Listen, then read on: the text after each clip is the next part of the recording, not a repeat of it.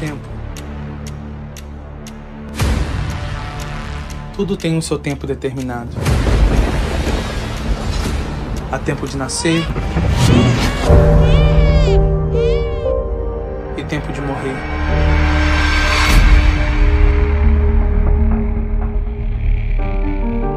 Tempo de plantar e tempo de colher. Tempo de chorar e tempo de rir. Tempo de abraçar e tempo de se afastar. Tempo de amar e tempo de odiar. Tempo de guerra e tempo de paz. Há tempo para todo o propósito debaixo do céu. Glória a Deus. Você pode aplaudir o Senhor.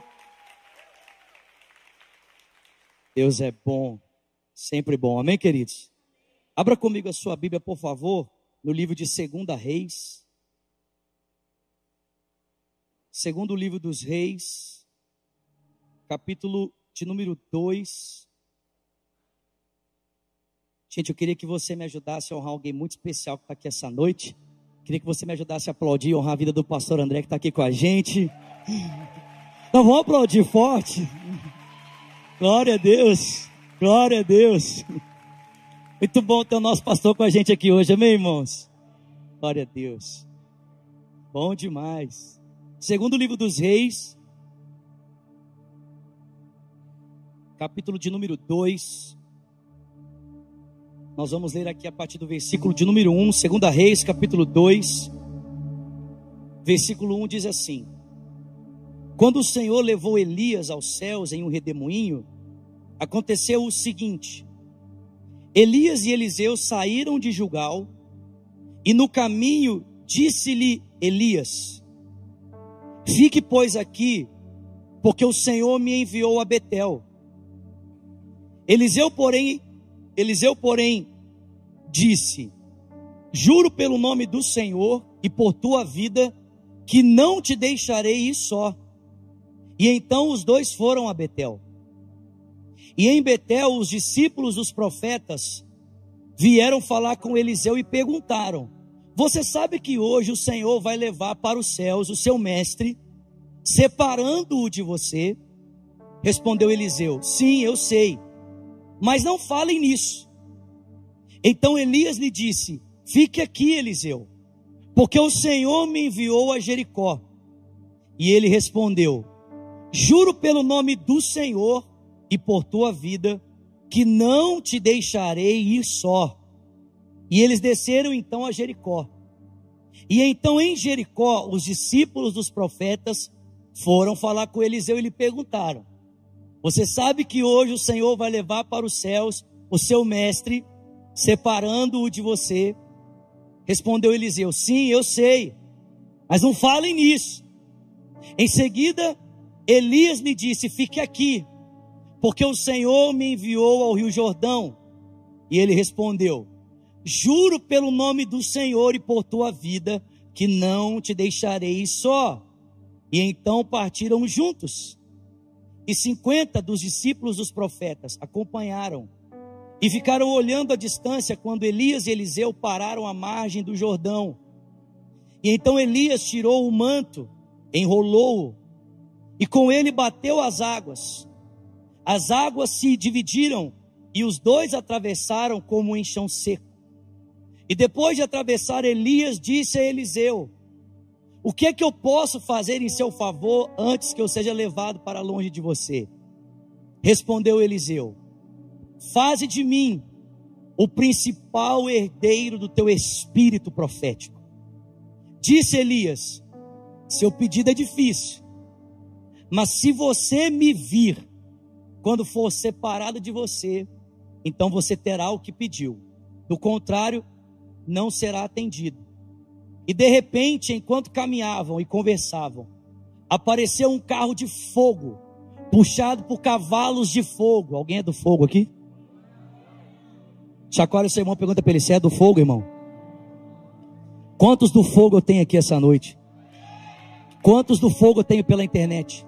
Aleluia. Glória a Deus.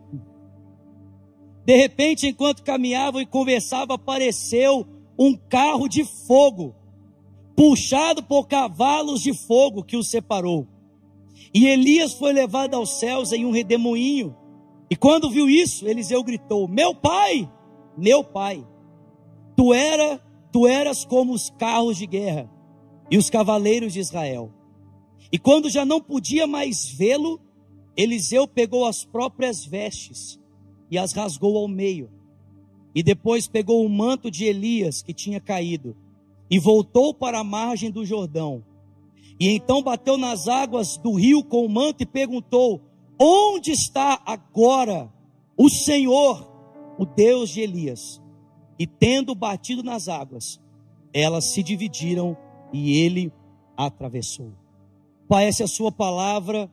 Nós queremos ouvir a sua voz mais uma vez. Muito obrigado, porque é o Senhor quem prepara para nós lugar junto à sua mesa, para que possamos nos sentar, para que possamos participar da comunhão contigo, para que possamos também crescer na comunhão com os nossos irmãos. E nesse tempo em que o Senhor vai nos falar através da Sua palavra, nós suplicamos por graça e misericórdia que o Senhor nos dê olhos para ver, ouvidos para ouvir e um coração sensível para receber tudo aquilo que o Teu Espírito deseja falar ao nosso coração. Ao pregador dessa noite, conceda-lhe, Senhor, graça e favor, para que debaixo da Tua unção e autoridade, ele possa, em nome do Teu Filho Jesus Cristo, consolar, exortar e edificar a Tua igreja. Nós te pedimos isso, em o nome de Jesus. E quem crê, diga. Gente, alguns anos atrás eu li um livro chamado O Caminho do Peregrino. E esse livro ele conta a experiência de um pastor conduzindo a igreja dele nas terras de Israel. E a forma como aquela visita marcou não só a vida dele, mas também a vida da sua congregação. Quantos aqui tem o sonho de ir para Israel? Quem quer ir para Israel aqui? Eu nunca fui a Israel, gente, mas eu tenho um sonho de pisar naquela terra. Porque eu sei que de alguma forma aquele território geográfico carrega lembranças muito poderosas a respeito da vida e do homem que nós mais amamos, amém? Da pessoa que nós mais ansiamos um dia ver com os nossos olhos, o Senhor Jesus Cristo. E o escritor desse livro fala exatamente isso, como que determinados lugares carregam marcas que são impossíveis de você retirá-los daquele espaço, retirá-los daquele lugar. Exemplo, ele conta a experiência, ele é um pastor inglês, e ele conta uma experiência de um dia em que ele entrou em uma igreja na Inglaterra, e aquela igreja agora estava sendo usada como uma casa de show. Mas aquela igreja no passado tinha sido palco de um grande avivamento, de um grande despertamento de Deus. E ele conta que em meio àquela casa de show, em meio àquela confusão, aquele barulho, ele se sentou em um canto e ele começou a orar. E ele conseguia perceber, ainda impregnado nas paredes daquele lugar, a presença de Deus que um dia esteve ali, através de uma igreja, através de um pregador, mas ainda estava presente aquele que tem um coração sensível e disposto a reconhecer que a glória de Deus marcou aquele lugar. Vocês estão comigo aqui? A mesma coisa aconteceu com Billy Graham. Eu não sei se você sabe, mas a forma como Billy Graham foi impactado pela vida de John Wesley é, é, muito impressionante. E a vida de John Wesley impactou tanto a vida de Billy Graham que um dia fazendo uma excursão pelos marcos históricos na vida de John Wesley, a história conta que eles entraram na casa onde Wesley morava. E eles entraram no quarto em que John Wesley dormia, o quarto onde ele orava, e conta a história que no chão onde Wesley se ajoelhava para orar, o chão estava desgastado, haviam marcas no chão. E conta a história que Billy Graham se aproximou daquele espaço, dobrou os seus joelhos e ele disse: Deus, se o Senhor fez um dia na vida desse homem, o Senhor pode fazer hoje na minha história. Faz em mim aquilo que um dia o Senhor fez na vida de Wesley. E eu não sei se você sabe, mas Billy Graham é um dos maiores evangelistas do nosso tempo. Talvez em número de conversões só superado pelo nosso querido irmão que partiu para o Senhor há pouco tempo, o Hayar Bonk.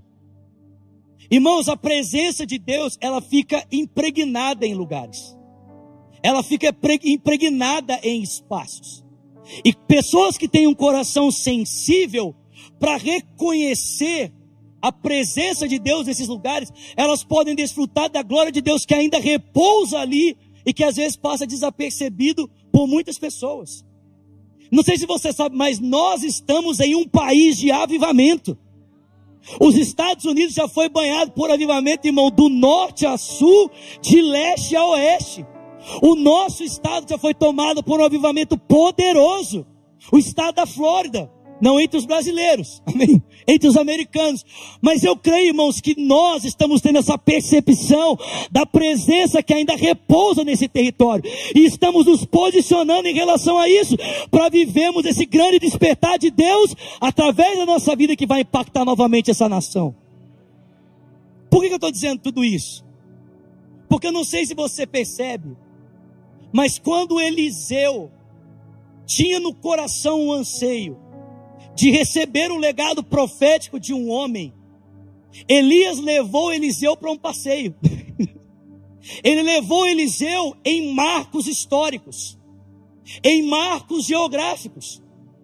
E eu não sei se você percebeu, mas por cada marco geográfico que Elias passava com Eliseu, ele intencionalmente dizia para ele: Não pode ficar aqui, porque eu quero seguir sozinho em direção a Gilgal.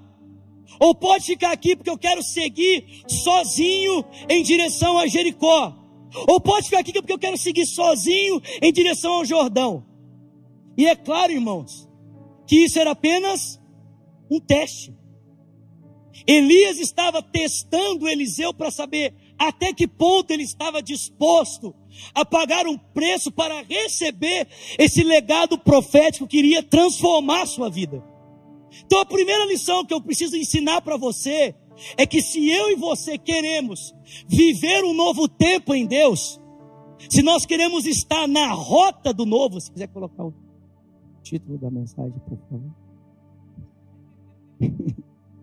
se nós queremos estar na rota do novo, a gente precisa entender que existe um preço a se pagar. Amém?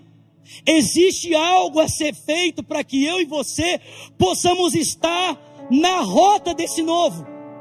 Irmãos, cada cidade, cada marco histórico sinaliza qual é esse preço, sinaliza qual é essa escolha, sinaliza qual é essa decisão que eu e você precisamos tomar para que a gente possa viver o novo de Deus. Eu pergunto, quantos querem viver o novo de Deus aqui? Uma outra coisa muito interessante aqui, rapidinho. Quando Eliseu disse assim para Elias: Eu quero porção dobrada do espírito que está em você. O que Eliseu estava pedindo para Elias era a unção da primogenitura. Porque eu não sei se você sabe, mas na lei de Moisés, o filho primogênito, ele tinha o direito de receber o dobro que todos os demais. Amém? Você podia ter muitos filhos, todos seriam agraciados com o seu legado, mas o primogênito receberia a porção dobrada. Em outras palavras, o que Eliseu está dizendo para Elias é: Eu quero ser considerado por você como seu filho primogênito. Eu não quero ser tratado apenas como mais um. Eu quero ser tratado como alguém distinto. Eu quero algo especial da sua vida para a minha vida. Eu não quero apenas uma porção da unção, eu quero o dobro. Tem alguém comigo aqui? Eu não quero apenas uma porção, eu não quero apenas um pedaço, eu não quero apenas alguma coisa, não. Eu quero desfrutar do dobro. Se alguma coisa sua vai recair sobre mim, que caia sobre mim o dobro da tua porção, que eu seja tratado como o principal herdeiro do teu espírito profético. Irmão, eu não sei você, mas nós não queremos um pouquinho da unção de Jesus, amém? Nós não queremos uma parte da unção de Jesus, nós queremos viver na sua plenitude, queremos viver na plenitude do seu espírito, queremos desfrutar de totalidade do que a sua glória pode produzir em nós. A gente estava cantando em sua glória, agora, quem já pisou no Santo dos Santos, em outro lugar, não sabe viver. Nós precisamos viver nessa realidade. Só que se a gente quer viver nessa realidade, há um preço a ser pago. E por cada cidade que Elias passou com Eliseu, ele sinalizava para ele uma decisão que ele precisava tomar para que essa graça pudesse cair sobre ele. Amém? A primeira cidade que a Bíblia diz que eles passaram foi Gilgal. Fale comigo, Gilgal. E o que, que significa Gilgal? Uma das formas de nós entendermos assuntos na Bíblia é nós buscarmos a primeira vez que esse assunto aparece. E a primeira vez que essa cidade Gilgal aparece na Bíblia é quando os filhos de Israel estão na transição de sair do Egito para entrar na terra prometida. Gente, vocês estão comigo aqui? Cara, Elias não foi aleatório, irmão. Ele levou Eliseu para um lugar de transição. Se você quer viver a transição da minha unção profética, então vou levar você em marcos de transição, em marcos de mudança.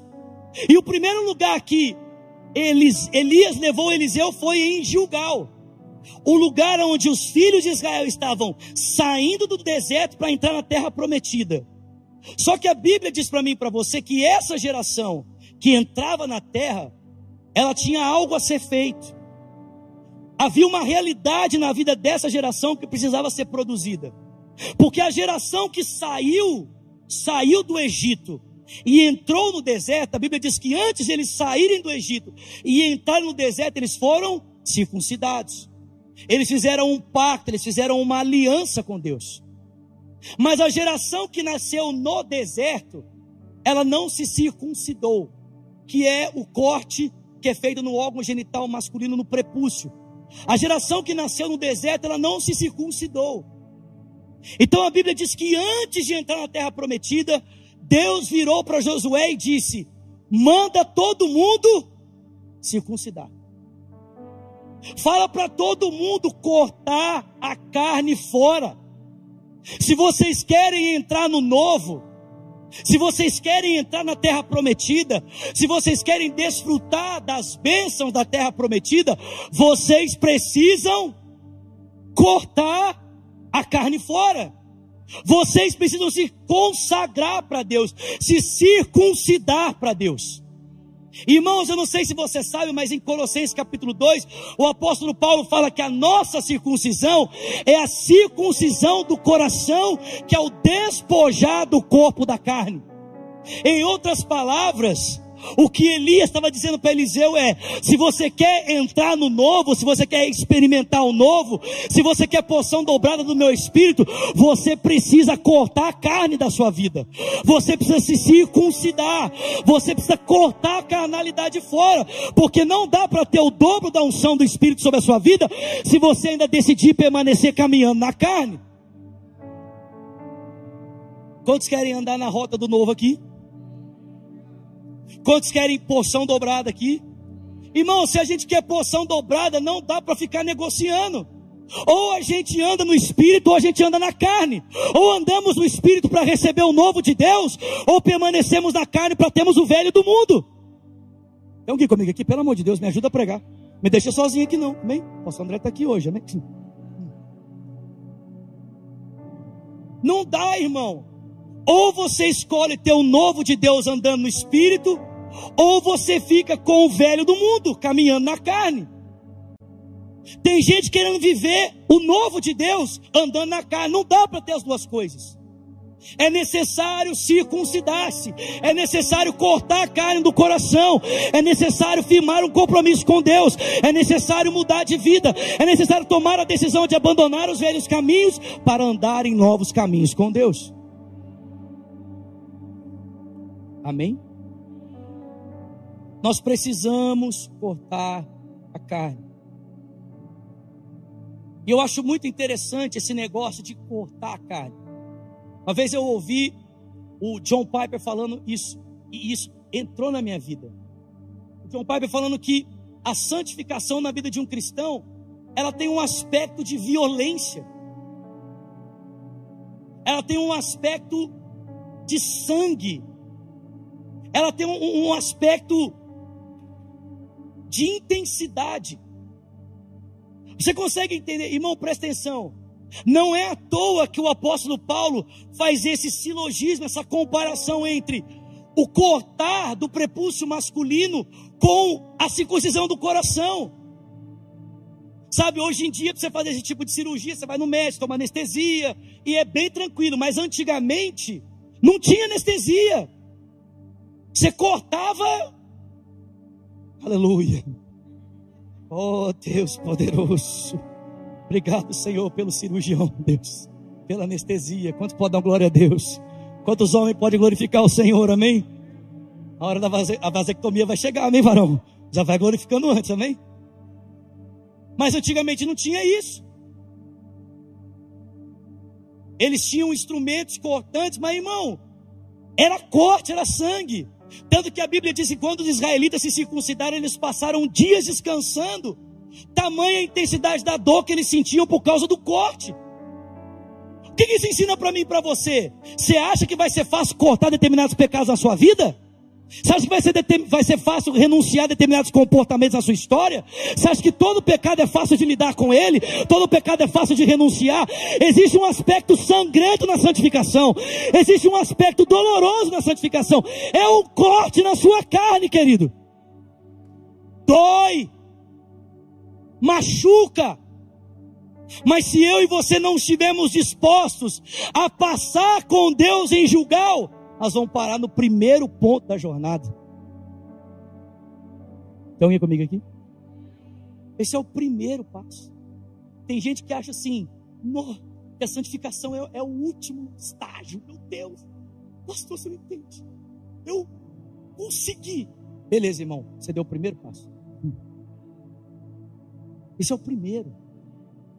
A decisão de não mais viver uma vida pautada nos desejos da carne, mas na vontade do Espírito. O texto bíblico diz que de Gilgal eles seguiram em direção a Betel. Amém? Vocês estão comigo, gente? De Gilgal eles seguiram em direção a Betel. E o que que Betel significa? Qual é a primeira vez que Betel aparece no texto bíblico? Betel, você sabe, o nome significa casa de Deus, habitação de Deus, relacionamento com Deus. E a primeira vez que Betel aparece na Bíblia é na vida de Abraão. A Bíblia diz que quando Deus fala com Abraão, sai da sua terra, da sua parentela, da casa do seu pai, e vai para uma terra que eu te mostrarei, farei de ti uma grande nação, engrandecerei seu nome, você vai ser uma bênção. Abençoarei os que te abençoarem, amaldiçoarei os que te amaldiçoarem, através de você todas as famílias terra serão serão benditas. A Bíblia diz que Abraão começou a peregrinar por aquela terra. E a Bíblia diz que chegando em Betel, Abraão construiu um altar de adoração a Deus. Amém? Altares são levantados para estabelecer relacionamento. Vou repetir isso, amém? Altares são levantados para estabelecer relacionamento. Enquanto Abraão peregrinava na terra da promessa, Abraão levantava altares, levantou um altar em Betel para estabelecer relacionamento com Deus. Só que preste atenção. A Bíblia diz que permanecendo ele na terra, ele viu que a terra era seca, que a terra não produzia. E aí ele teve uma brilhante ideia. Sabe qual foi a brilhante ideia? Ele decidiu ir para o Egito. E a Bíblia diz que chegando no Egito, a primeira coisa que Abraão fez foi esquecer de Deus, esquecer das promessas de Deus e negociar o preço da sua esposa em troco da proteção da sua própria vida. O que que Betel significa para nós? Irmão, se Gilgal significa o cortar da carne, Betel significa para nós tudo aquilo que rouba a nossa atenção, tudo aquilo que rouba o nosso foco, tudo aquilo que rouba o nosso centro da presença de Deus. Em outras palavras, o que a gente chama de mundo. Fala comigo, o mundo. Mas você sabe que na Bíblia tem três mundos, amém? Existe um mundo que Deus odeia, existe um mundo que Deus ama, e existe um mundo que Deus criou. O mundo que Deus odeia é esse que nos distrai de Deus, que é essa cultura vigente, baseada em valores e princípios que são totalmente contrários aos valores e princípios de Deus. O mundo que Deus ama é aquele pelo qual o seu filho se entregou na cruz para que aquele que nele crê não pereça, mas tenha vida eterna. Amém? E o mundo que Deus criou é esse que a gente vive, o qual Deus também ama e deseja restaurar. Você pode dar glória a Deus por isso? Mas existe um mundo que Deus odeia, irmão. E esse mundo que Deus odeia é o mundo que rouba a nossa atenção. É o Egito. É aquele que nos faz abrir mão do nosso relacionamento com Deus, negociar as promessas de Deus e andarmos pelos caminhos que Deus não nos chamou para andar. O apóstolo Pedro, vocês estão comigo aqui, gente? Tem alguém comigo aqui? Não deixa eu sozinho, não. O apóstolo Pedro, ele fala um negócio sensacional. Pedro fala assim: sede sóbrios e vigilantes. Fala para quem está do seu lado, seja sóbrio e vigilante. Não, cutuca ele assim e fala assim: seja sóbrio e vigilante. Irmão, presta atenção. Por que Pedro está dizendo seja sóbrio e vigilante? Ele prossegue dizendo: porque o diabo, vosso adversário, anda ao derredor, rugindo como um leão, procurando a quem possa devorar. A pergunta é: o que rouba a nossa sobriedade? Domingo passado, o pastor André estava pregando e ele falou um negócio que eu até repostei no meu Twitter. Falou que quando nós andamos no Espírito, o Espírito não rouba a nossa visão, o Espírito não rouba a nossa audição, não rouba os nossos sentidos, mas ele nos dá uma nova percepção para que a gente possa andar. Amém? Andar no Espírito é isso. Andar no Espírito não é perder a visão, não é perder a audição, não é perder o senso da realidade, mas é se mover por uma outra realidade, é se mover pela realidade do Espírito. Só que, irmão, presta atenção: da mesma forma que o Espírito Santo nos dá uma nova percepção, o mundo quer tirar a nossa percepção. Porque alguém é embriagado, preste atenção, alguém é embriagado, não vou perguntar se alguém aqui já esteve embriagado, amém? Guarde esse pecado para você em nome de Jesus, amém? Mas alguém que já esteve embriagado sabe, você não fica cego quando você fica bêbado. Você não fica surdo quando você fica bêbado. Você não fica mudo quando você fica bêbado. O que acontece é que você não tem mais controle dos seus sentidos. E é exatamente isso que o mundo faz com a gente. O mundo não nos rouba a visão, não nos rouba a audição, não nos rouba o tato, ele nos rouba a capacidade de controlá-los. Você está diante da tela de um computador e você não consegue controlar os seus olhos. Tem alguém comigo aqui? Você está dentro de um shopping e você não consegue controlar suas mãos. O consumismo te vence. A pornografia te vence. O pecado te vence.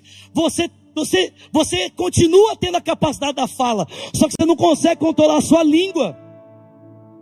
O mundo te vence. Você está enebriado. Você está entorpecido, você está embriagado. Eu não sei se você lembra desse texto, mas Apocalipse 17 fala que Deus tomou o apóstolo João e o levou para ter uma visão terrível. E a visão foi essa: João viu uma mulher sentada sobre um dragão. E a Bíblia diz que essa mulher tinha um cálice nas suas mãos. E a Bíblia diz que desse cálice, os reis da terra, os poderosos das nações e os homens que habitam sobre ela beberam e se embriagaram. Como é o nome dessa mulher? Babilônia a grande meretriz, o sistema que rege esse mundo. Em outras palavras, quando Elias queria dar unção profética para Eliseu, Elias falou assim para ele: Cara, você não pode ficar inebriado com o mundo, você não pode ficar enebriado com esse sistema. Você não pode se vender, você não pode se entregar, você não pode deixar que os seus sentidos sejam governados por uma outra perspectiva. Você precisa permanecer debaixo da visão que Deus colocou sobre você. Vocês estão comigo aqui, gente? Não se embriague. Não tome do vinho. Não se seduza. Gente, esse texto é muito forte. Não dá para ler agora, mas a Bíblia diz que quando João, presta atenção, quando João viu a grande meretriz, a prostituta, a primeira vez, a Bíblia diz, algumas versões diz que ele ficou extasiado, ele ficou assim, uau. A Bíblia diz que um anjo bateu nele e falou assim, ô, ô, ô, você tá doido? né? Acorda, cara. O que você está deslumbrado? O que, que você está de boca aberta? Essa aí é a mulher que está transtornando a visão, o propósito dos homens das nações, que está roubando a sobriedade deles. Irmãos, nessa noite Deus quer enviar um café do céu para a sua vida, amém? Um expresso celestial, amém?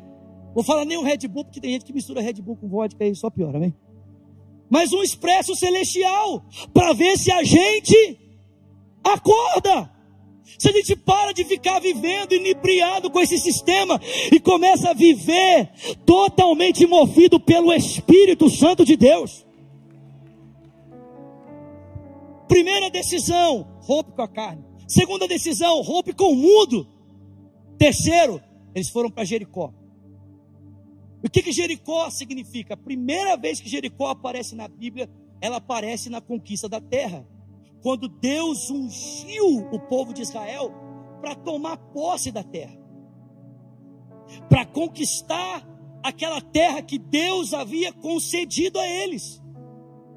Irmãos, preste atenção: Jericó fala de batalha, Jericó fala de guerra, Jericó fala de desafio. Em outras palavras, Jericó fala de conflitos espirituais. Deixa eu dizer uma coisa para você: às vezes a gente vive como se guerra espiritual não existisse. Às vezes a gente vive como se demônios não existissem. Tem hora que nós demonizamos demais, né? E tem hora que nós demonizamos de menos. Às vezes o casal está em casa e começa a discutir, e eles nem sabem nem por que estão discutindo e continuam discutindo. E eles tentam consertar aquela conversa, e parece que quanto mais tenta consertar, pior a conversa fica. Irmão, deixa eu, deixa eu dizer uma coisa para você: as armas com as quais nós lutamos não são carnais, elas são espirituais e poderosas em Deus para destruir fortalezas. Às vezes a melhor coisa que você pode fazer pela sua família não é tentar resolver uma confusão, mas é dobrar o seu joelho e dizer: Deus, eu não aceito essa ação das trevas na minha casa, na minha família, no meu casamento. Satanás, você está repreendido em nome de Jesus. Nós não podemos perder essa percepção. Nós estamos no meio de uma guerra. Para chegar no próximo ponto, existem inimigos. Né, como quarta-feira o Fernando falou aqui para a gente: New levels, new devils. Você já parou para perceber que todas as vezes que Deus quer levantar um projeto, Satanás tenta matar ele no começo? Todas as vezes que Deus quer fazer algo novo, irmão, Satanás tenta matar isso no começo. Ele tentou matar Moisés no começo. Ele tentou matar Jesus no começo. E ele vai tentar matar você também no começo. Você decide romper com a carne. Você decide romper com o mundo. As trevas vão se levantar contra você. Sabe o que é impressionante? É que a maior parte de nós não consegue, parece que a gente não percebe isso. O seu telefone não funciona o dia inteiro. Você olha no WhatsApp, você olha no Instagram, não tem mensagem o dia inteiro. Você, você fala assim: vou orar. Seu telefone começa. Aí você fica assim: nossa, gente, é muita gente me amando. Não, é o diabo querendo te distrair.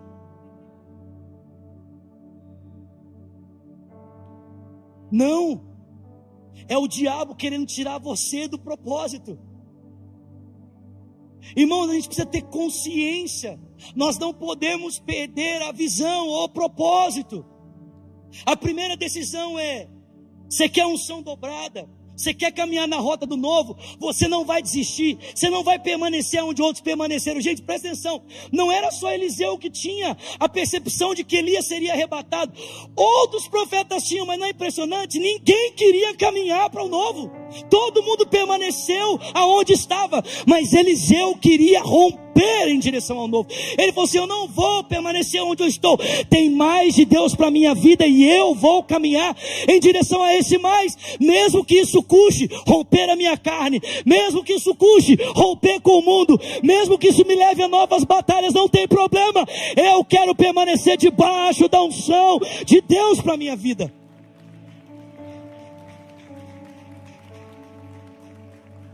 Chacoalha o Senhor fala para ele: vamos romper. E para a gente terminar, a Bíblia diz que o último lugar em que eles chegaram foi no Rio Jordão. E aqui eu, eu escrevi um negócio que eu queria ler com você. Na verdade, coloquei alguns pontos aqui, mas o que o Jordão fala? Jordão é um lugar de transição. Jordão é o rio que os, os filhos de Israel cruzaram para entrar na terra prometida. Jordão é um lugar onde Jesus foi batizado para dar início ao seu ministério, sabendo que o seu ministério custaria a ele a sua morte. Jordão é um lugar de entrega total. Quando aquele servo da Síria, leproso, ele, ele, ele queria ser curado na Amã, vocês lembram dessa história? Naamã estava com o corpo dele tomado de lepra. E a Bíblia diz que a moça que trabalhava na casa dele viu que ele estava enfermo e ela falou para ele: Olha, se o Senhor soubesse que em Israel existe profeta, o Senhor iria lá e ele iria curá-lo e você nunca mais seria o mesmo. E a Bíblia diz que Naamã prepara uma comitiva e ele vai até o rei de Israel, ele envia uma carta dizendo: Ó, me cura aí. ao rei de Israel: Fala, esse cara é doido, está querendo arrumar confusão comigo. E aí a Bíblia diz que o profeta Eliseu fica sabendo. E o profeta Eliseu fala assim: Ô oh, rei, por que você está desesperado? Manda ele vir a mim.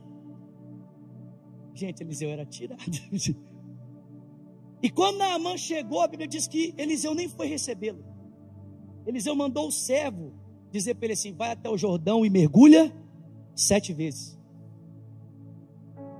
Pergunta é: por que vai até o Jordão e mergulha sete vezes? O Jordão tem alguma coisa especial? As águas do Jordão têm algum mistério, algum poder? A Bíblia diz que Naamã falou assim: mas não são as águas do rio Farfale, lá na terra da Síria, muito melhores que essas águas aqui? Se esse cara tivesse me pedido alguma coisa muito melhor, muito maior, eu faria. Aí o servo falou assim: pois é, você não faria que se fosse o mais difícil? Então fala mais fácil. Desce nas águas do Jordão sete vezes. A questão, irmãos, que preste atenção, é que para alguém ter as bênçãos do Deus da aliança, ele precisava ter uma aliança com Deus. E aonde é que essa aliança era estabelecida? Ou aonde Deus muitas vezes firmou esses pactos? No cruzar das águas. Quando os filhos de Israel cruzaram as águas do Mar Vermelho, Paulo diz que ali eles estavam sendo batizados. Só que o batismo significa ressurreição, mas o batismo também significa morte. Os filhos de Israel também foram batizados no Jordão. Naamã estava sendo batizado. Jesus foi batizado. E a Bíblia diz que ele foi batizado como cumprimento da justiça. O que é a justiça de Deus por nós, senão o preço que Cristo precisaria para pagar para que eu e você fôssemos perdoados? O Jordão significa entrega completa, significa morte para viver o novo morrer para ressuscitar.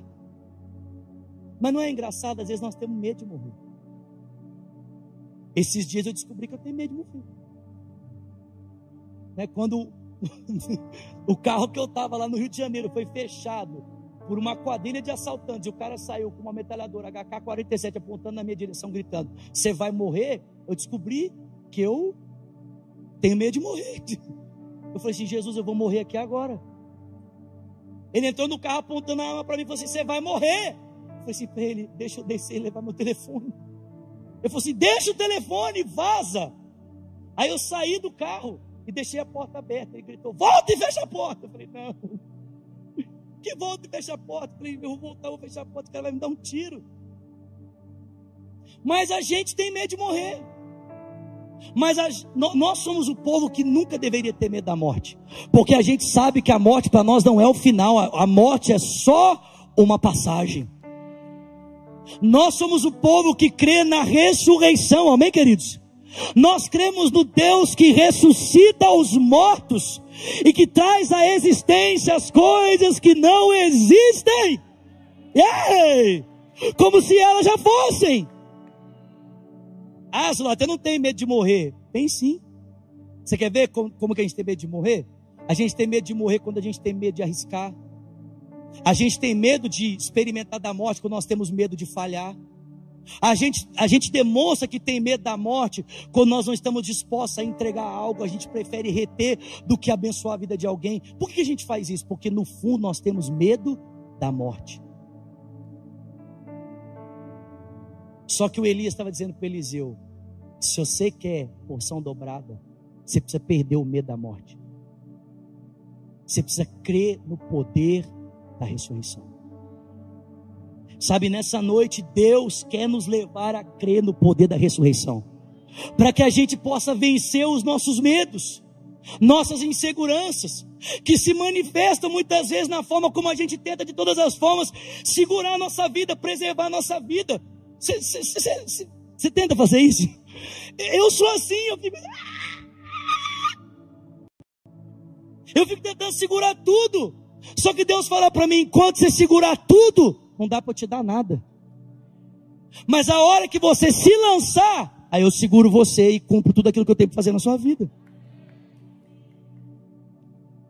Deus quer roubar, roubar não, né?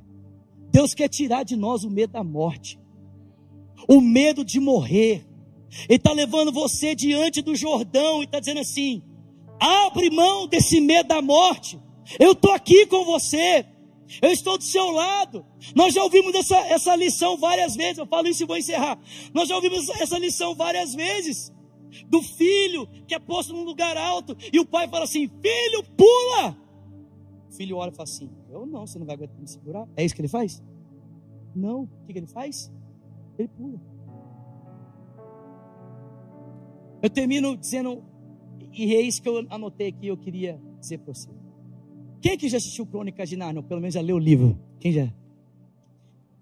O último filme, que é o é, Peregrino da Alvorada, tem uma cena que essa, todas as vezes que eu assisto esse filme, quando eu vejo essa cena, eu choro. Está no final do filme, eles já completaram a missão deles. E eles estão diante de uma grande coluna de água. e o Aslan sai de dentro dessa coluna. E o Aslan fala para eles: Olha, se vocês quiserem entrar no meu país, vocês precisam atravessar essa coluna de água. e o que, que a coluna de água representa? O medo da morte. O medo de se entregar completamente. Mas o Aslan fala: olha, se vocês querem entrar no meu país, vocês precisam entregar tudo, vocês precisam passar pela coluna de água. E fica todo mundo se olhando assim, fica todo mundo olhando para o outro assim, para saber o que, que um ou outro vai fazer. Gente, essa cena para mim é demais. O ratinho, vocês lembram do ratinho? O Hip Chic. Olha o nome dele, Hip Chic. ele dá um passo à frente e ele fala assim: Senhor, desculpe a minha humilde insignificância de me dirigir à sua pessoa. Mas eu esperei por esse momento por toda a minha vida. Não existe nada que me prenda aqui. e nada que eu anseie mais do que conhecer o seu país e viver contigo. Se você me considerar digno, Deixa eu ir habitar contigo. E o Aslan olha para aquele ratinho. E o Aslan fala para ele: Seu coração é tão nobre. Você é digno de habitar comigo. E o Hip Chic entra no barquinho. E ele começa a remar em direção às águas. E o barquinho dele vai subindo, vai subindo, vai subindo. Até que ele cruza as águas. E ninguém mais pode vê-lo. Mas não poder vê-lo não significa que ele deixou de existir. Pelo contrário, significa que agora ele habita num lugar melhor. Sabe, Deus quer tirar de nós o medo da morte. Ele quer nos levar a crer no poder da Sua ressurreição. Para que a gente possa viver esse novo irmão, preste atenção. Eles cruzaram as águas do Jordão, e a Bíblia diz que quando eles cruzaram, estavam ali de boa, conversando, tranquilos. Quando de repente um carro de fogo, com cavalos de fogo, veio e tomou Elias. E o Eliseu ficou assim: Uau! Cavalo de fogo e carro de fogo, que loucura! Velozes e Furiosos na versão bíblica, amém? Van Diesel lá, amém? Era os anjos mesmo. E o Eliseu falou assim: Tu eras para nós como os exércitos de Israel. Ele rasga as roupas, ele sabe que ele cumpriu os processos da etapa, ele sabe que em cada marco que ele passou, uma decisão foi chancelada no seu coração, o marco foi estabelecido e ele rasga suas roupas, ele rasga o velho, abre mão da vestidura velha, toma o mando do seu servo, o manto do seu líder, e ele entra por aquelas águas do Jordão e diz: Aonde está o Deus de Elias? Sabe, tem uma frase no livro chamado Puquitado ao Pleno Avivamento, que ele fala o seguinte: a nossa oração hoje não deve ser onde está o Deus de Elias, mas é onde estão os Elias de Deus. Onde estão aqueles que vão caminhar nessa intensidade de propósito com Deus, abrindo mão do mundo, abrindo mão da carne, abrindo mão do pecado, abrindo mão e se posicionando nas batalhas, perdendo o medo da morte para dizer: Faz em mim o que o Senhor quiser, cumpra em mim a sua vontade. Eu quero viver os teus sonhos, eu quero viver os teus planos, eu quero viver os teus propósitos. Não importa o preço que isso venha a ter, eu quero me posicionar em direção ao teu querer, eu quero me posicionar em direção à tua vontade. Senhor, pode me dar porção dobrada no teu espírito. Senhor, pode derramar sobre mim sua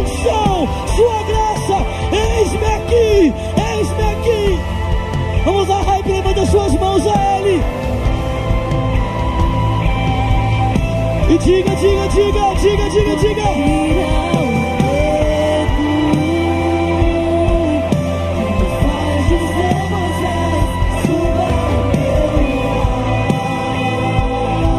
e me faz entender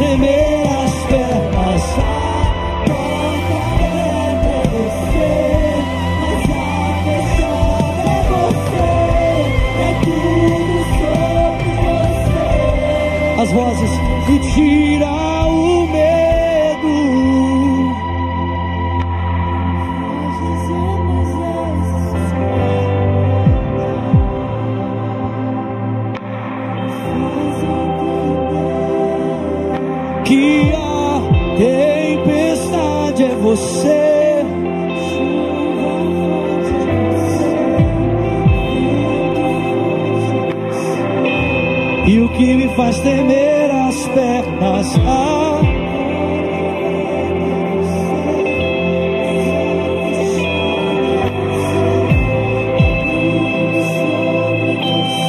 Os seus olhos fechados, coloque as suas duas mãos sobre o seu coração. E ore comigo dizendo: Senhor Jesus, diga bem forte: Senhor Jesus, nessa noite eu abro o meu coração Diga, aí eu te entrego a minha vida. Diga, eu confesso, tu és o meu Senhor e o meu Salvador. Diga, Jesus, para sempre eu sou teu. Ore também dizendo: E eu, Pai, que andei nos teus caminhos, mas eu me desviei. Diga nessa noite, arrependido eu volto, na certeza de que o Senhor me recebe. Seus olhos fechados, suas mãos sobre o seu coração. Se você está pela internet, fez essa oração pela primeira vez, dizendo: Eu entrego a minha vida a Cristo. Ou você diz: Eu volto para Jesus. Você vai digitar para a gente hashtag Eu decido por Jesus. Nós temos moderadores que estão aí online. Queremos pegar o seu nome. Queremos entrar em contato com você para que você não caminhe sozinho. Não, não importa a distância. Queremos estar perto de você. Então você vai digitar hashtag Eu decido por Jesus. E se você está aqui nesse auditório e diz: Zulato, eu quero entregar minha vida a Cristo. Ou você diz: Zulato, eu quero voltar para Jesus hoje. Levanta uma das suas mãos, eu quero conhecer você, eu quero orar por você. Existe alguém aqui nesse auditório que diz: Eu quero entregar minha vida a Cristo. Ou alguém que diz: Eu quero voltar para Jesus hoje. Levanta uma das suas mãos. Eu quero conhecer você. Tem uma mão levantada aqui na minha direita. Tem mais alguém? Levanta bem alto uma das suas mãos. Eu quero conhecer você, quero orar por você. Vem cá, maninho, por favor, vem cá pertinho de mim. Vamos aplaudir a vida dele, por favor.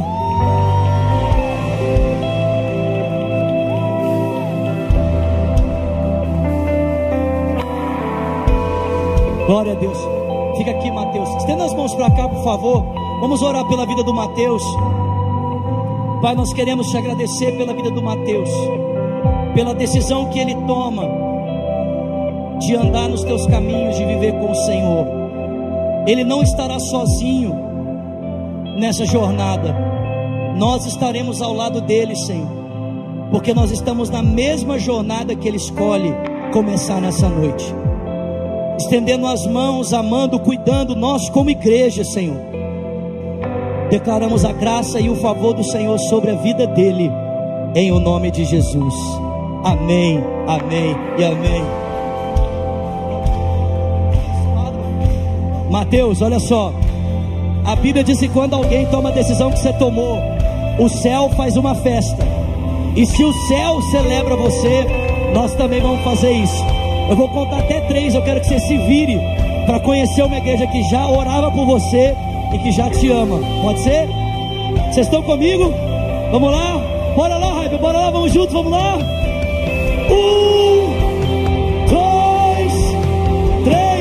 Três. Seja bem-vindo, Mateus.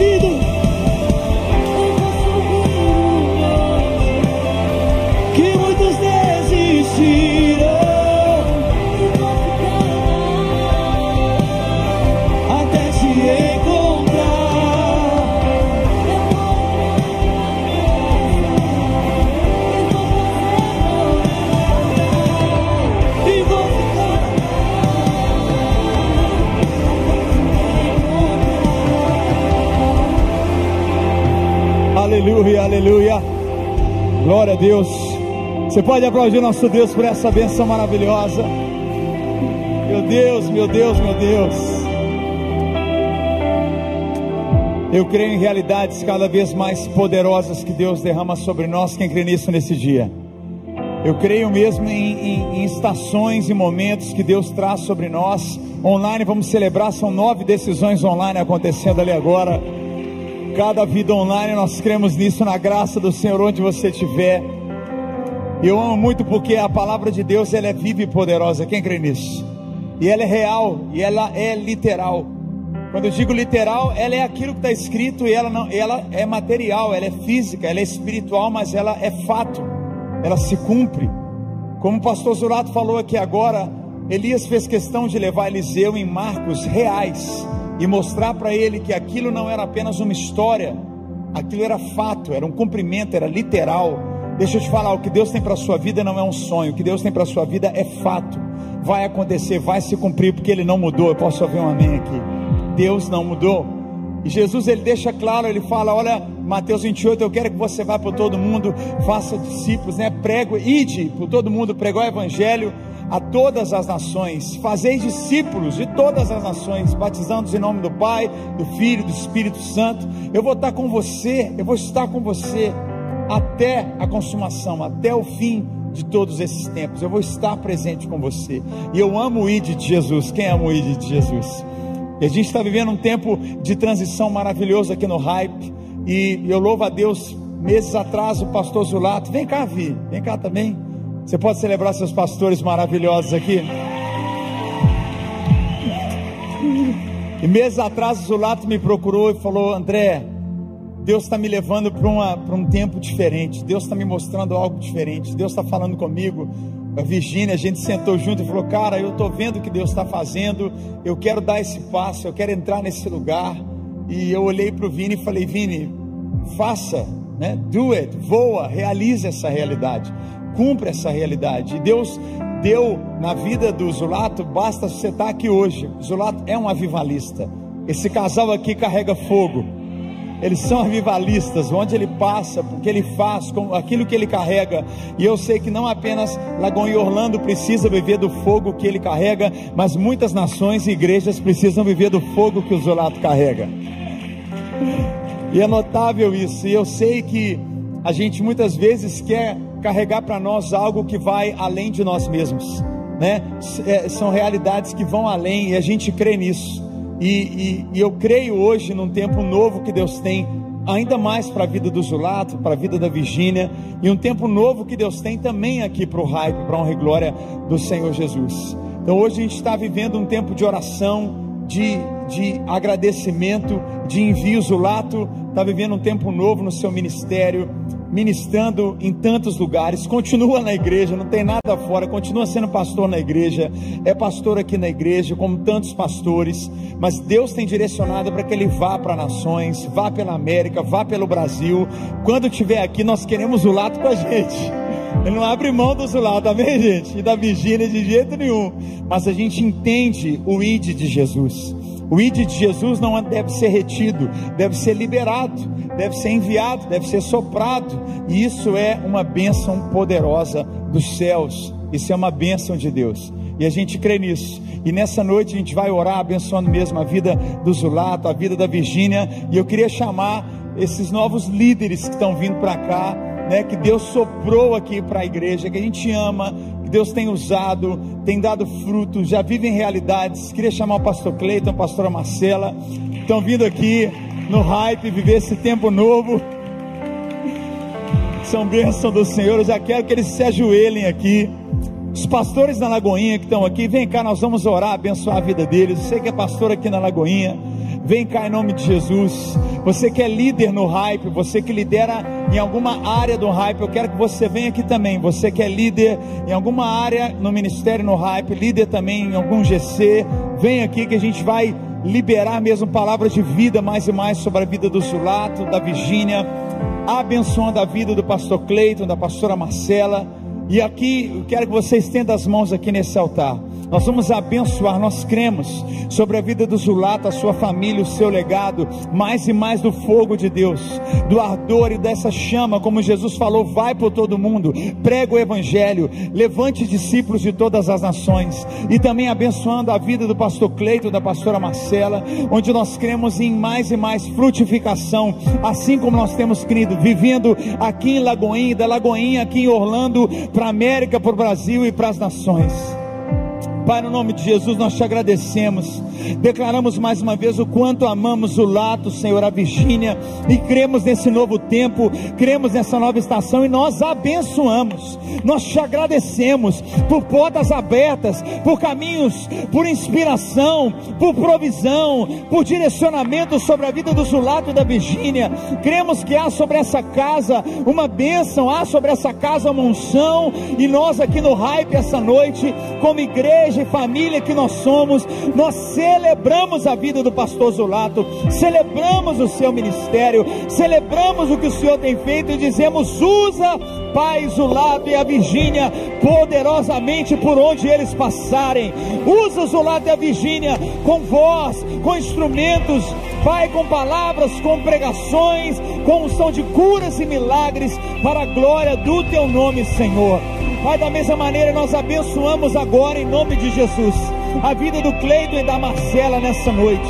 Nós te agradecemos por mais e mais realidades que o Senhor tem a liberar em toda uma geração aqui de Orlando para Flórida, para América, para o Brasil e para as nações. Nós ministramos mesmo autoridade, liberalidade, criatividade, um novo tempo, céus abertos aqui no hype, Senhor. Toma a vida do Cleito, toma a vida da Marcela, toma a vida das meninas, Senhor, que essa família floresça mais e mais, Pai, em amor, em discipulados, em direcionamentos, em frutificação, Pai, que sejam mais e mais ativações sobre a vida de jovens, de homens e de mulheres, de famílias. Nós declaramos caminhos abertos sobre a vida do Cleiton e da Marcela. Declaramos portas abertas sobre o Cleiton e a Marcela. Declaramos sobre esse casal, Pai, a cobertura do sangue de Jesus, a armadura do Senhor sobre eles. Que a boca aberta dos teus servos, Pai, saia da vida deles um rio de vida tocando Orlando, tocando América, tocando Brasil e as nações. Nós declaramos que não há uma palavra, uma seta do inferno, qualquer ordem das trevas, nós já quebramos em nome de Jesus e declaramos que o Senhor é Deus de bênção, é Deus de transição, é Deus de envio, é Deus de crescimento, é Deus de direcionamento. Ide por todo mundo e pregai o Evangelho a toda criatura. Também faça discípulos de todas as nações. Batize em nome do Pai, do Filho e do Espírito Santo. E eu estarei com você até o fim dos tempos. E é isso que cremos sobre Zulato. É isso que cremos sobre Cleiton e Marcela o envio, a bênção, o estabelecer daquilo que é a tua vontade, em nome de Jesus. Quem crê, diga amém comigo, dá um glória a Deus no seu lugar se você crê. Vamos ter um brado de louvor a Ele se você crê nessa noite. Aleluia, aleluia. Oh! Vamos estender as suas mãos agora, igreja, e, e comece a liberar palavras sobre eles. Libere palavras. Vamos. Nós somos ovelhas, nós somos discípulos, nós somos servos. Comece a liberar palavras. Tanto sobre a vida da família Zulato, sobre Cleito e Marcela. Comece a liberar palavras, porque Deus é Deus de envio, Deus é Deus de direções, Deus é Deus de tempos novos. E nós cremos no hype, mais e mais em tempos novos, em direcionamentos, em florescimento. Da mesma maneira, cremos na vida do Zulato e Virgínia, tempos gloriosos, tempos frutíferos, tempos abençoadores. Da mesma maneira, eu creio que isso vem sobre a tua vida. Não tenha medo de dar o passo que Deus está falando com você. Não tenha receio de ter atitudes de fé, onde haverão cada vez mais revelações do favor de Deus sobre a sua vida, porque Ele tem te chamado, Ele tem propósitos para você, Ele tem sonhos para você, Ele tem direções e você precisa dar passos. Em nome de Jesus, tome essa noite. Tome cada testemunho daquilo que está acontecendo aqui para a sua vida, para a sua casa. Eu tomo para a minha vida, para a minha casa. Nós cremos, Pai. Nós firmamos essa realidade. Nossa igreja com as mãos estendidas, diga comigo, Pai, nós abençoamos Pastor Zulato, Virgínia, por onde andarem, por onde passarem, o fogo do Senhor arderá e será espalhado.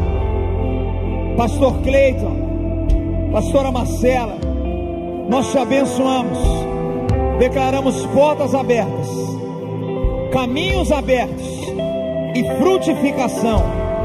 Eis-nos aqui, como ovelhas e como um povo. Eis-nos aqui, com coração aberto, para que a glória do Senhor flua através de vocês, em nome de Jesus. Amém. Amém. Quem crê, dá um brado de louvor a nosso Deus, aplauda Ele se você crê. Vamos, vamos, vamos dar um grito nesse lugar de glória a Deus. Ele é maravilhoso, Ele é Deus de vida. Aleluia.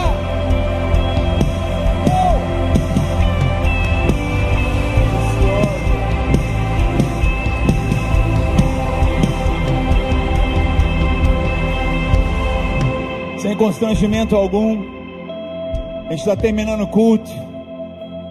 Beijo o Zulato, abraça ele. Ele não está indo embora de Orlando, ele mora em Orlando, eu repito, é pastor na nossa igreja.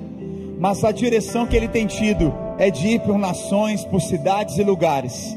Então, nós temos o Lato conosco à medida que Deus permite, né? Ele vai voando naquilo que Deus tem. Então, abençoe e agradeça por tudo que ele tem feito e já fez até aqui. E receba mesmo nosso querido Cleito, a Marcela. Conheça seus pastores, abrace-os, né? abra o coração.